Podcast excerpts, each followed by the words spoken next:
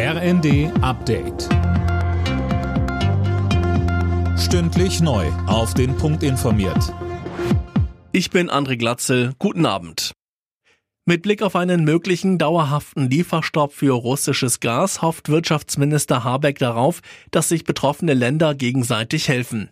Europa muss bei einer weiteren Zuspitzung der Lage solidarisch agieren, sagte er in Prag. Mit Tschechien gibt es jetzt eine Absichtserklärung dazu.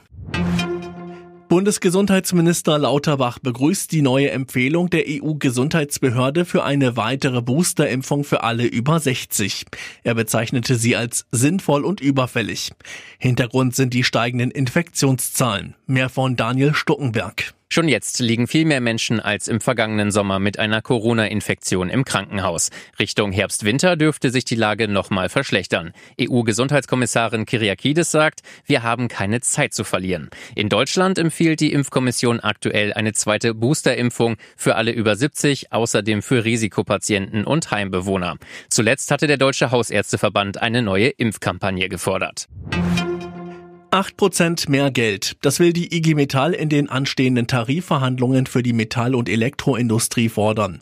Der Gewerkschaftsvorstand begründet die Forderung mit der guten Ertragslage der Unternehmen und der hohen Inflation.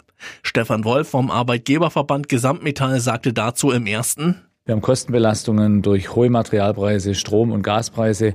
Da passen 8 Prozent überhaupt nicht in die Zeit. Etwa 3,8 Millionen Beschäftigte arbeiten in Deutschland in der Branche.